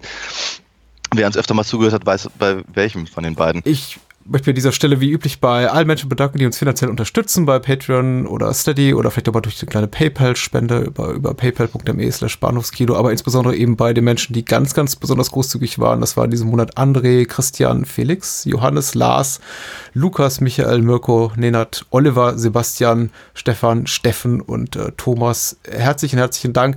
Ich ähm, hab diesmal darauf verzichtet, die Nachnamen zu nennen, weil das wurde ein, zwei, von ein, zwei Menschen moniert und ähm, ich kann mir jetzt leider nicht die Mühe machen und die, die, die Liste Namen für Namen durchgehen und gucken, wer fühlt sich irgendwie datenschutzmäßig verunglüpft und wer eben nicht. Also danke an die besagten Herren, aber auch an die Damen und Herren, alle, die uns unterstützen und hört die Bahnhofskino Extended Edition und so weiter und so fort. Patreon und Steady und äh, Vamos a matar äh, compañeros ist das viel Genau. wichtigere Thema, über das wir reden sollen. Das äh, schreit uns auch gleich Franco Nero im Trailer zum Film entgegen, ist Ja. äh, aus dem Jahre 1970. Ebenso von Sergio Corbucci wie der vorherige Film, über den wir geredet haben. Und der, äh, naja, ich möchte nicht sagen zweite Teil, aber so das Gegenstück zu seinem ersten äh, Mexiko-Western, den Corbucci gemacht hat. Das war El Mercenario, ein, zwei Jahre vorher. Äh, ebenfalls mit Franco Nero. Und äh, jetzt sprechen wir über Compañeros, der inhaltlich gar nichts mit dem anderen gemein hat, außer eben mexikanische Revolution. Hola, Holla, wie bist du zu dem Film gekommen? durch den Soundtrack. Ja, Also passenderweise, ja. Ähm, ich hatte vor vielen, vielen Jahren irgendwann mal eine, eine relativ preisgünstige Doppel-CD mit irgendwie den schönsten äh, Morricone-Songs oder sowas Mhm, mhm. äh, gekauft und da waren eben etliche Filme dabei, die ich nicht kannte. Ähm, unter anderem eben äh, Vamos a matar compañeros und fand das halt irgendwie fand das erstaunlich, dass ich halt manche Sachen einfach so nicht kannte. Äh, hab dann, hab dann angefangen ein bisschen zu recherchieren und dann einfach zu gucken, okay, was, was, was davon interessiert mich und ähm, Compañeros hat mich am meisten interessiert. Das Einzige, was ich aber zu dem Zeitpunkt gefunden habe, also von daher, das ist für mich eine Premiere, ich habe den auch vorher noch nie gesehen, war der, ich glaube, nicht mal der Trailer, sondern äh, der Vorspann. zu dem Zeitpunkt war es mir nicht möglich, diesen Film in irgendeiner Form, DVD, Blu-ray oder sonst irgendwas zu bekommen, außer, glaube ich, vermutlich aus Spanien. Es war also, ja, schlichtweg unmöglich, aber ich fand irgendwie den, den, den Titelsong so treibend und ich fand eben diesen, diesen, diesen Anfang, wenn Iris Berben durch die Gegend rennt, fand ich auch interessant. Äh, und dann natürlich einfach mal die, die, einfach die, die, die Riege an Namen, die da über den, über den Bildschirm flimmern, dachte ich mir, Gott, den, den Film muss ich einfach mal sehen. Hm. Und ich kam halt nie dazu. Und jetzt äh, haben wir aber mal die Gelegenheit genutzt, um eben genau das, das nachzuholen, um, im Zuge unserer, unserer 70er Retro-Nummer hier. ich kannte den Film bis dato auch nicht. Du hast mich drauf gebracht. Ich, ähm, ich freue mich sehr darüber und äh, ärgere mich, dass ich mir den hab so viele Jahre durch die Lappen gehen lassen. Aber freue mich umso mehr, dass wir jetzt dafür Gelegenheit haben, darüber zu sprechen. Weil Ja. ist auch ein ganz besonderer Film. Auf jeden Fall, total charmant, wie ich finde. Ja. Ja, äh, auch irrsinnig gut besetzt. Also wirklich überraschend gut mit so der halben Riege äh, von Italo-Western-Legenden, Haudegen, die wir auch in vielen anderen Streifen gesehen haben, aber eben auch ungewöhnlichen Gesichtern, eben wie äh, Jack Palance und äh, der ganz jungen Iris Berben. ja. Aber allem voran eben Franco Nero, Thomas Schmiljan, Fernando Rey. Und eine richtig schlechte Inhaltsangabe hat er bekommen bei der UFDB. Also falls irgendjemand das mithört, der da registriert ist und gerne Inhaltsangaben schreibt, macht die doch mal bitte neu. Denn äh, Duke Nukem 69 hat sie geschrieben und da steht, äh, der Waffenhändler J, also der Schwede im Film, hat auch einen Namen, klar, Franco, Franco Nero befreit den in einem amerikanischen Gefängnis einsitzenden Revolutionsführer Xantos, äh, denn er kennt als einziger die Kombination eines Safes. Auf dem Weg nach Mexiko erwartet die beiden eine Überraschung. Und das war's. So. Wow, das ist nicht gut. Ja, aber so, so ein Viertel, ein Viertel der Prämisse des Films ist damit ungefähr äh, erklärt.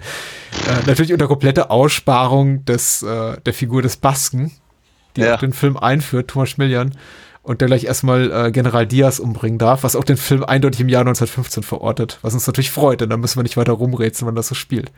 Ja. Und sie vielleicht weniger überrascht, wenn dann später im Laufe des Films noch ein Auto ins Bild fährt. Ja, Ja. In der Tat. Äh, auch, auch eine interessante Nummer, die hatte ich gerade bei, bei, dem, bei den äh, Leichen, die seinen Weg pflastern, völlig vergessen.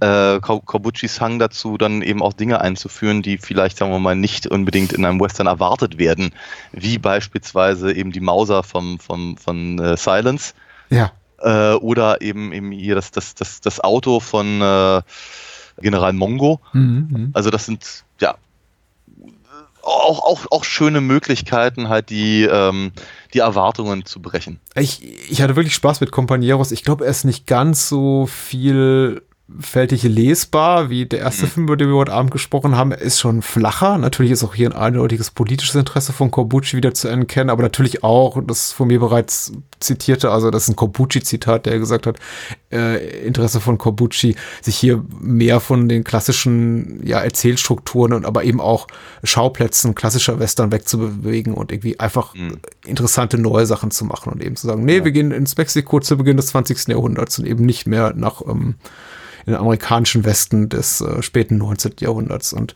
das macht sich bezahlt, aber mh, er macht auch einige Sachen durchaus neu, aber er macht eben auch vieles, was ich glaube, gut vorher funktioniert hat. Eben nicht zuletzt in der Be Besetzung durch äh, die Hauptrolle mit Franco Nero, Thomas Schmiljan, eben auch Gesichter, die man kennt aus anderen Italo-Western, ihnen auch viele Züge zu geben von Figuren, die sie vorher gespielt haben. Ich weiß nicht, Ja.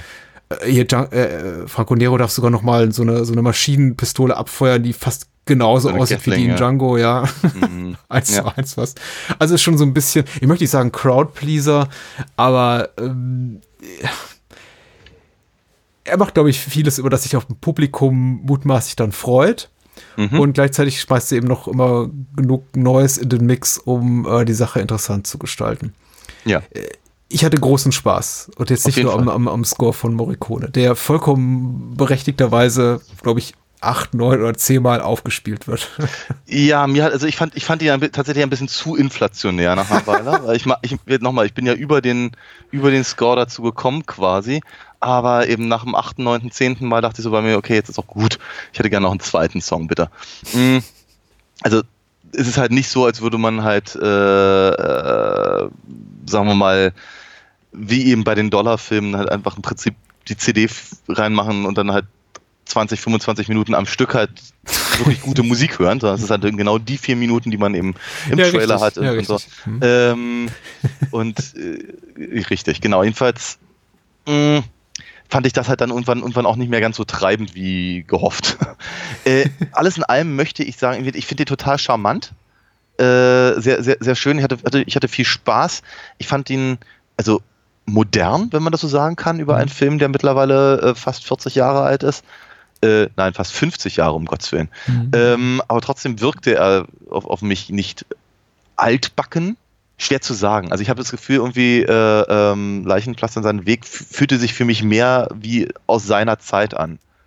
Und äh, äh, ähm, die Companeros passten halt schon für mich in genau das Genre der Zeit, in dem sie gedreht wurden, aber ich hatte nicht das Gefühl, jetzt irgendwas 50 Jahre altes zu sehen, so ganz blöd zu sagen. Und äh, dennoch hatte ich aber so das Gefühl, ich glaube, ich möchte ihn lieber mögen, als ich es tue. Ähm, weil viele, viele von den, von den Sachen, äh, die, die der Film halt macht, finde ich zwar spaßig, ich finde sie manchmal ein bisschen zu lang oder zu sinnentleert. Ich finde, der Film zieht sich halt über, über weite Strecken, ohne dass er irgendwo hinführt oder uns aber auch nur irgendwie sowas bietet wie so eine, so eine kunstvolle Spannung oder irgendwas. Was, was ich halt wirklich schade fand, ist gerade zum Beispiel Jack Palantons Figur Mhm. den ich ganz, ganz toll, ich, meine, ich, ich mag Jack Palance und ich mochte seine Figur total gerne und ich fand das ziemlich, ziemlich cool irgendwie, dass er, dass er irgendwie die ganze Zeit äh, kifft und so. Das ist irgendwie auch eine lustige, lustige Ja, ist Herangehensweise. extrem, eine extrem uneitle auch Schauspielleistung. Also allein die Art Ja. und Weise, wie wir ihn zuerst da präsentiert kriegen, ne, als drogensüchtiger, da halb nackter, zerfledderter Typ. ja. Und Schlechte ähm, Frisur. ja, aber eben den, dennoch habe ich irgendwie so das Gefühl, irgendwie, äh, ich, ich, ich, ich wünschte, der würde irgendwo hinführen. Ich glaube, ich kenne irgendwas, irgendwas sollte mit dem doch mal langsam passieren und dann passiert aber eben relativ wenig. Ähm, bis er da irgendwie mal dann, dann, also bis halt irgendwann mal der Witz mit dem Geier da kommt und so. Mhm. Da, da, da hatte ich halt einfach so ein bisschen die Hoffnung, dass da, dass da mehr, mehr ist und ich find, fand es eben auch alles, also ein bisschen zu laid back, ehrlicherweise, für meinen, für meinen Geschmack. Und s- sowieso die ganze Motivation der Figuren ist teilweise recht dünn und wird auch irgendwann mal, hatte ich das Gefühl, nur sehr, sehr unfreiwillig wieder aufgenommen. Oder ach ja, stimmt, wir hatten ja einen Grund, okay, na, dann kommen wir jetzt wieder zurück zu dem Punkt. Am Ende des Films dann und so. Das, also der Film, der Film hat so, hat so ein paar Punkte, wo ich irgendwie denke, ach Mensch, schade eigentlich, ja, wenn wir hier vielleicht, sagen wir mal, 20 Minuten rausnehmen oder so, das ein bisschen, ein bisschen straffen und, und vielleicht ein bisschen mehr Fokus setzen, dann hätte ich, glaube ich, mehr Spaß. Verstehe ich alles. Finde ich auch vollkommen legitim. Mir ging es äh, gelegentlich auch so. Ich wurde tatsächlich also ganz gut bei Laune gehalten, eben durch die darstellerischen Leistungen, eben durch die Tatsache, dass alle zehn Minuten eben dieses Main-Theme von Morricone wieder aufspielt. Und denke, ach ja, stimmt, das war ja ein guter Song. Natürlich irgendwie nach dem acht oder zehnten Mal denkt man sich dann schon, okay, jetzt kenne ich ihn aber auch. aber eine Zeit lang funktioniert er eben sehr gut. Die Schauspieler machen oft mehr aus dem, aus ihren Szenen, als ihnen so das Drehbuch vorgibt. Auch das ist eben, ich habe vorhin gesagt, es ist ein bisschen repetitiv. Es ist repetitiv, ich nehme das bisschen weg. Es ist eben, man hat schon so das Gefühl, es hat was sehr Episodenhaftes und keiner hat wirklich Interesse daran gehabt, eine Geschichte zu erzählen, die so ein bisschen richtig, richtiges, ja auch emotionales Moment mit sich bringt, in dem Sinne, dass wir eben zunehmend mit den Figuren mitfiebern, auch vielleicht mit diesem, äh, mit der leiden, leidenden spanischen Bevölkerung, äh, mexikanischen Bevölkerung, mit dieser jungen Revoluzergruppe, die uns ja sehr sympathisch äh, hier präsentiert werden. Das sind ja alles attraktive junge Leute, die sehen auch authentisch mexikanisch aus. Also man denkt da nicht, aha, okay, äh, it- italienische Stock Company, sondern nee, das sieht schon alles sehr, sehr gut aus und man nimmt Mhm. den Film ab, dass er wirklich noch von ihres Mexiko, Verben, ja. äh, außer ihres Verben, ja, aber ansonsten, zumindest in der deutschen Fassung, sogar, wenn man das eben beurteilen kann, durch eine quasi nicht originale Sprachversion, die es nicht gibt, wie bei italienischen Filmen immer üblich dieser Zeit. Es gibt ja keine originale Tonspur. Ja. In dem Sinne, äh, soweit man es eben beurteilen kann, sieht das einigermaßen authentisch aus. Und dennoch saß ich eben immer davor und dachte, ja, das ist unterhaltsam, aber so richtig, ehrlich gesagt, kümmert mich auch nicht, was mit irgendeiner der Figuren Ja. passiert. Bis zu dem Punkt, wo ich ja wirklich auch gegen Ende, wenn dann zum Beispiel auch diese, diese kleine Liebelei da noch mal reingrätscht mit Millian und, und Ber Berben, ich mich fragte, soll mich das jetzt wirklich kümmern? ob die beiden zusammenkommen, weil der Film hat bisher wirklich nichts draus gemacht, außer eben angedeutet, dass sie, ja, er, er behandelt sie scheiße und Ja. sie äh, zahlt sie ihm heim, indem sie sagt, so, jetzt behandle ich dich im Gegenzug auch schlecht. Hm. Äh, schlecht. Und dann gegen Ende sagt der Film, okay, jetzt gibt's aber doch noch mal eine Liebelei. Und ich denke mir, ja, ja, okay. Warum auch immer. Gib mir das auch noch dazu. Aber der Film hat eben bereits so viel. Er ist vollkommen vo- voller interessanter Figuren, voller interessanter Themen, auch hübscher Ideen. Die Sache mit dem Geier finde ich zum Beispiel ganz toll. Also wirklich, ein wirklich sehr, sehr hübscher Einfall. Auch dieser, dieser Sidekick von äh, Jack Palance hier. Falke, wunderbar gesagt. Ja, stimmt. Ja, sehr schön. Aber ich, ich, ich hatte das halt, ja, genau. Ja. So Etwas- respektierlich klingen. ja. Hm. Du absolut recht. Äh, oder dieser kleine, dieser, dieser Sidekick von Jack Palance auch, auch sehr schön mit dem Hörgerät. Also das Ja, ist ja, fast ja. schon so wie so ein Comicbuch-Schurke. Äh, Äh, Hatte was Steampunkiges tatsächlich. Ja, natürlich. Überhaupt der ganze Film ist ja schon äh, ansatzweise gibt es sich schon so, sattelt er sich schon so die, die, den Versuch auf, ein bisschen mit, auch mit äh, ästhetisch mit äh, Konventionen zu brechen, dieses Genres des Westerns. Er ist sehr modern eben. Er ist auch teilweise hat er parodistische Züge. Ähm, er ist eben humorvoll, ohne eine Komödie zu sein Ja. das macht so ein bisschen schwierig, finde ich tatsächlich. Es funktioniert nicht so gut wie in anderen Western, die jetzt zum Beispiel wirklich auch gesagt haben, okay, wir, wir reißen jetzt die Mauer nieder der, der alten Gewohnheiten machen was vollkommen Neues. Lasst uns töten, Compañeros ist eben ein sehr viel konventionellerer Western, aber eben in einem unkonventionellen Setting und irgendwie so auf halber, auf halbem Wege zwischen politischem Western mit einer großen Aussage und dem, ja, aber wir nehmen das alles doch nicht ganz so ernst. Und hier guck mal, Jack Palance darf rumchargieren. Und das, das passt da irgendwie auch nicht so richtig rein. Also ich habe auch das Gefühl, also Kombucha hat sein Thema oder seine, seine Darsteller und sein Drehbuch auch nicht so hundertprozentig im Griff, wie es jetzt bei Leichenpflaster seinen Weg der Fall war. Ja. Und wiederum, das ist jetzt meckern, zumindest, also das ist mein Standpunkt, meckern auf hohem Niveau. Ich fand den Film sehr, sehr toll. Er hat sehr viele tolle Momente, aber es ist vielleicht, vielleicht ist es auch nur der direkte Vergleich jetzt mit dem Vorgängerfilm, weil ich die jetzt relativ zeitnah, zeitlich nah beieinander gesehen habe. Äh, aufgrund dessen ich sage so, ja, Companeros ist dann eben auch nicht, nicht, nicht ganz so toll. Ich, ich hatte meinen Spaß, aber du hast schon recht, viele, es, es ist so ein bisschen dramaturgisch wackelig auf dem Bein und dieser äh, Payoff dann ganz am Ende mit der fetten Explosion, der Jack, Jack Palance stirbt, der ja so äh, schon äh, etabliert wird in den ersten drei Minuten des Films, wo er sich dann Franco Nero eben an diese explosiven Ladung da in diesem Güterwaggon zu schaffen macht.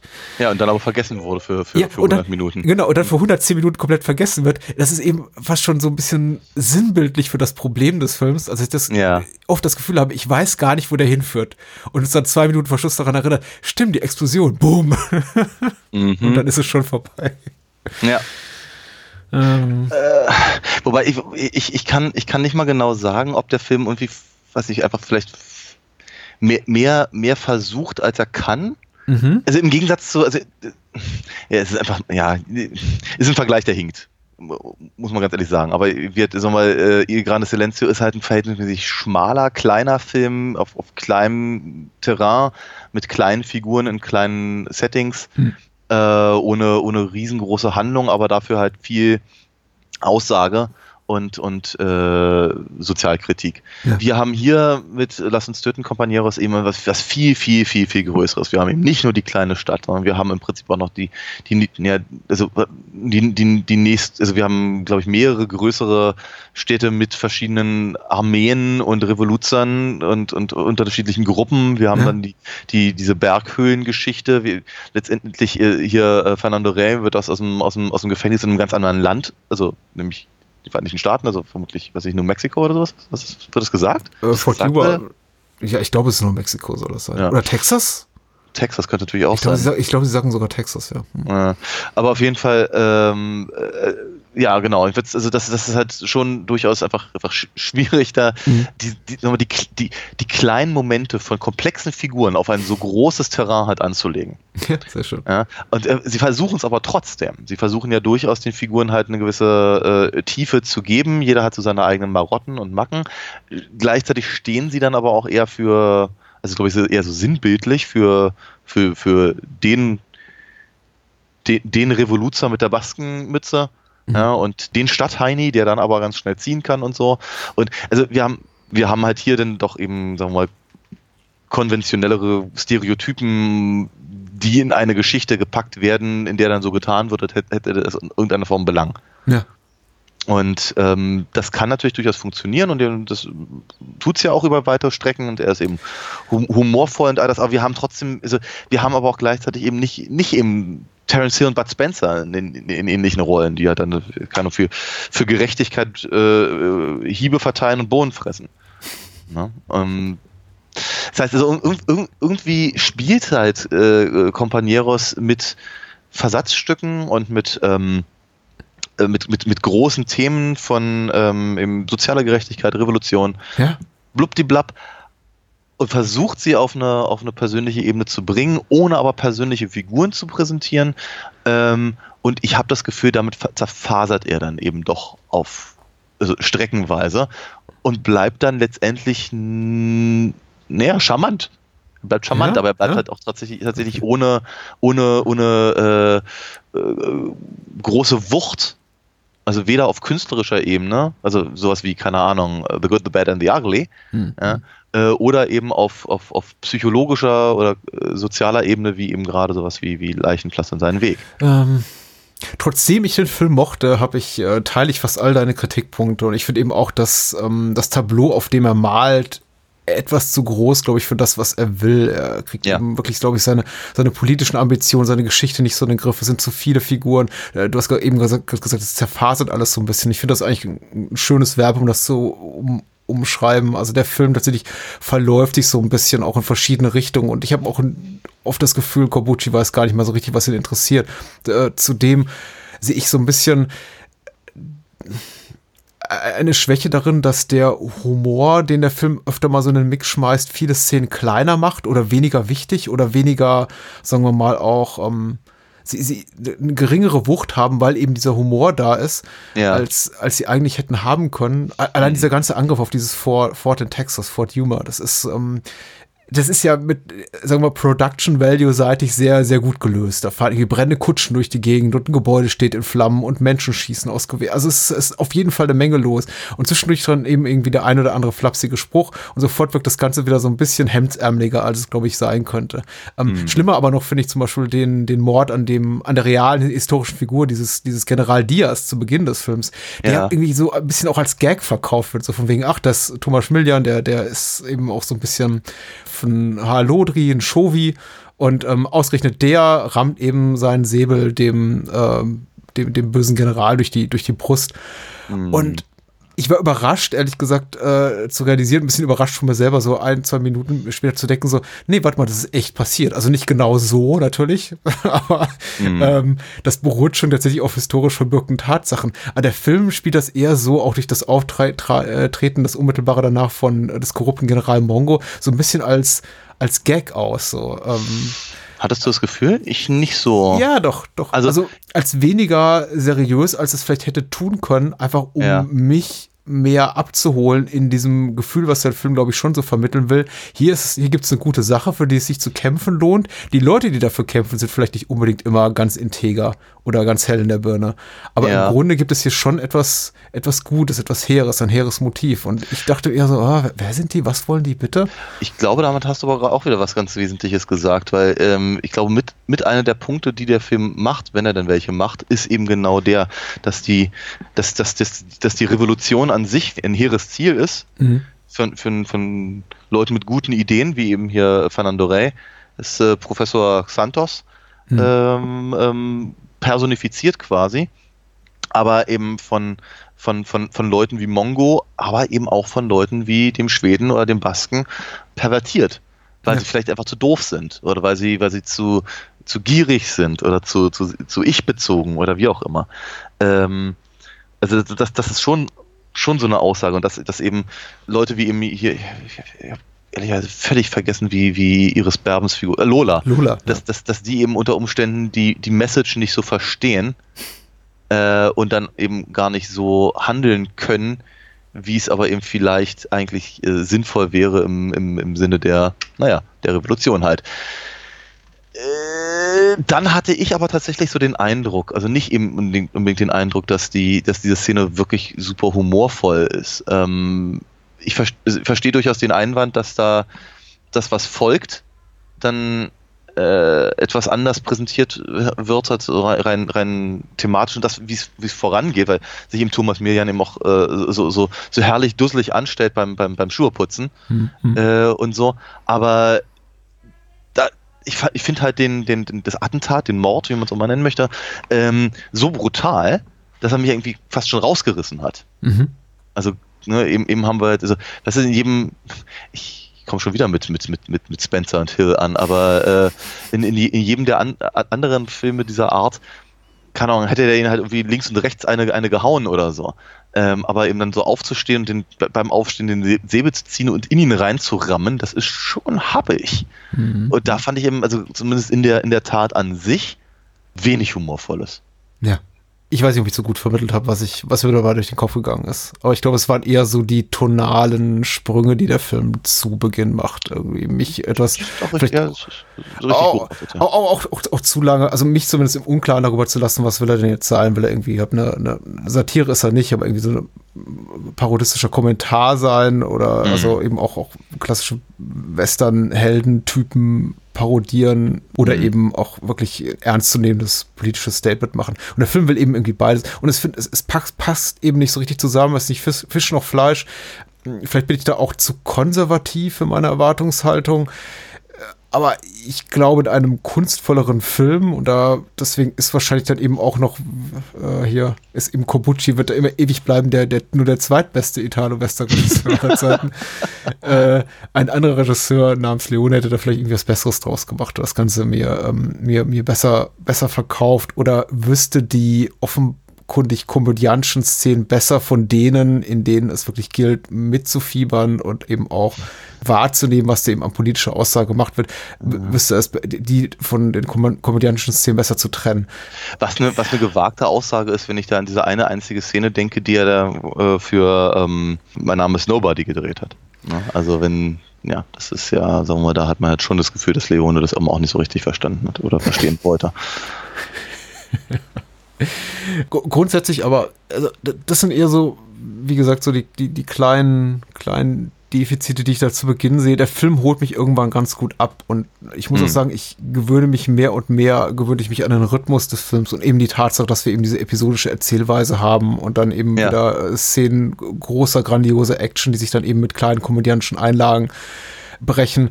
Es gab immer noch auch, auch relativ spät im Film immer noch so Momente, zum Beispiel hier äh, Millian und, und, und Nero in, na, Blackface ist es nicht, aber Brownface dann da hier an der Grenze, wo ich mir dachte so, ach, das macht der Film jetzt auch noch. Alles klar. Aber er wird dann eben nie so albern, dass ich jemals das Gefühl habe, also dass mich der Film so komplett verliert. Und die Art von Humor, die dort aufschlägt, ist auch immer wirklich wirkt, wie natürlich aus den äh, Charakteren entspringt und nicht eben aufgesetzt. Mhm. Wenn zum Beispiel, also Nero darf ein paar coole Sprüche sagen, aber er sagt zum Beispiel ja, ich bin ein böser Mensch, aber die muss es auch geben. Das finde ich, äh, finde ich ganz spitze. Also es ist eher so eine, es ist nicht, es ist nicht flapsig oder ähm, albern, es ist eher cool und ironisch, möchte ich sagen, der Humor, der, ja. den, den, den, der Film hat. Aber eben auch immer ironisch und cool, eben mit dem, was diese Attribute mit sich bringen, eben mit so, so einer gewissen Distanz, was es mir eben, das ist mein großer Kritikpunkt wahrscheinlich, ein bisschen schwer gemacht hat, einfach mitzufiebern, mit dem Leiden der mexikanischen Bevölkerung und dieser jungen Revoluzer, mit dieser Liebesgeschichte zwischen Millian und, äh, und Berben. Das war so, die sind halt da, aber das ist, wirkt halt eher wie so eine Notwendigkeit als etwas, was. Mm, authentisch? Ja, Genau. Mm, also ja. das, was, was, was ich da, was mein Herz bewegt. Ja, ja, ja, ja, ja. Kann ich verstehen, auf jeden Fall. Und auch der Film nimmt es ja nicht ernst, ne? Wenn dann hier auch der, äh, der Schwede am Ende noch den, den Holzheiligen, den San Bernardino klauen darf und das eben auch für einen Gag quasi missbraucht wird.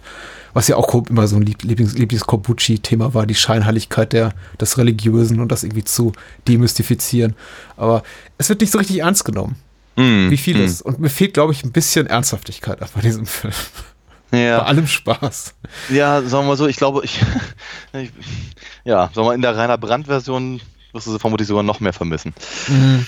Ja. Ich habe nur zehn Minuten ausgehalten, muss ich sagen. Ich habe ich hab mir, ich hab mir tatsächlich, ich habe ein, ein Video gefunden online, äh, in dem einer sich die Mühe gemacht hat und die fast, glaube ich, 20 Minuten immer die gleichen Szenen halt in, in beiden Versionen halt zu zeigen. Mhm. Ich meine, ich bin, ich bin halt recht dankbar, dass diese Version auch auf der, auf der, auf der Blu-ray drauf ist, wenn man halt denn möchte. Äh, ich glaube, noch eine Super 8-Fassung ist, glaube ich, auch noch mit dabei. Das finde ich Mhm. auch mal ganz charmant. Auch übrigens nett, habe ich auch vorhin vergessen zu erwähnen, bei äh, Grande Silencio ist noch eine, sie nennt es eine Grindhouse-Fassung. Ja. Geht irgendwie vier Minuten weniger, weil ständig irgendwelche Sachen fehlen oder äh, Frames springen oder sowas. Die finde ich auch total drollig. Also auf jeden Fall äh, haben mir die Companeros halt wirklich sehr, sehr gut gefallen. Ich glaube, mittlerweile kann ich den Song auch wieder hören. Ja. Ich finde es ein bisschen schade, dass genau das, was du vorhin gesagt hattest in dem, in dem ähm, Trailer, dass, dass, dass sie in der deutschen Fassung das rausgenommen haben. Dass eben äh, Franco Nero am Ende eben nicht Vamos a matar compañeros rufen darf, sondern irgendwie ich bleib bei euch oder sowas. Ja. Was ich schwierig finde. Also, meine, nur haben wir, wir haben, wir haben gerade über 100 Minuten mit diesem Song verbracht. Wir sollten diese, diese Textpassage mittlerweile verstehen.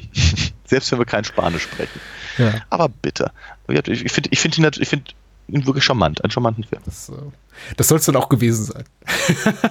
ich, ich, äh, ich, ach, ich hatte Spaß, aber das stimmt schon. Das ist eben gerade gerade im Vergleich zu einem beinahe Meisterwerk vorneweg ist es ein bisschen schwierig. Ja. Kommandieren Vielleicht hätten wir- noch. Genau, vielleicht, vielleicht hätten wir andersrum reden sollen.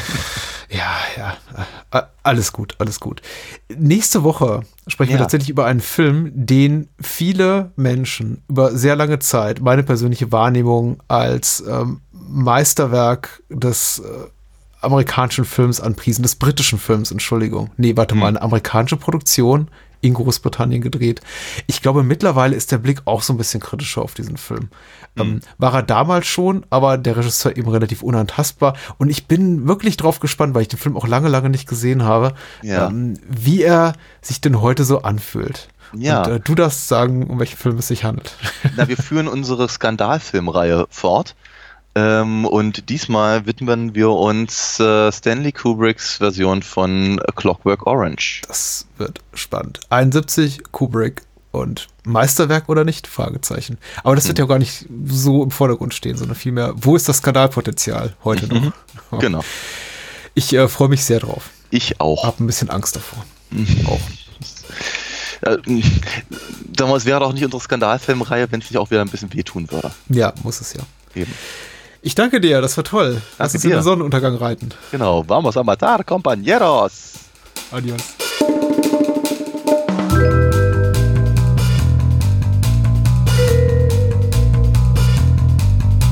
Das war's. Mehr Bahnhofskino und die Bahnhofskino Extended Edition gibt es bei iTunes, Spotify und überall, wo es gute Podcasts gibt.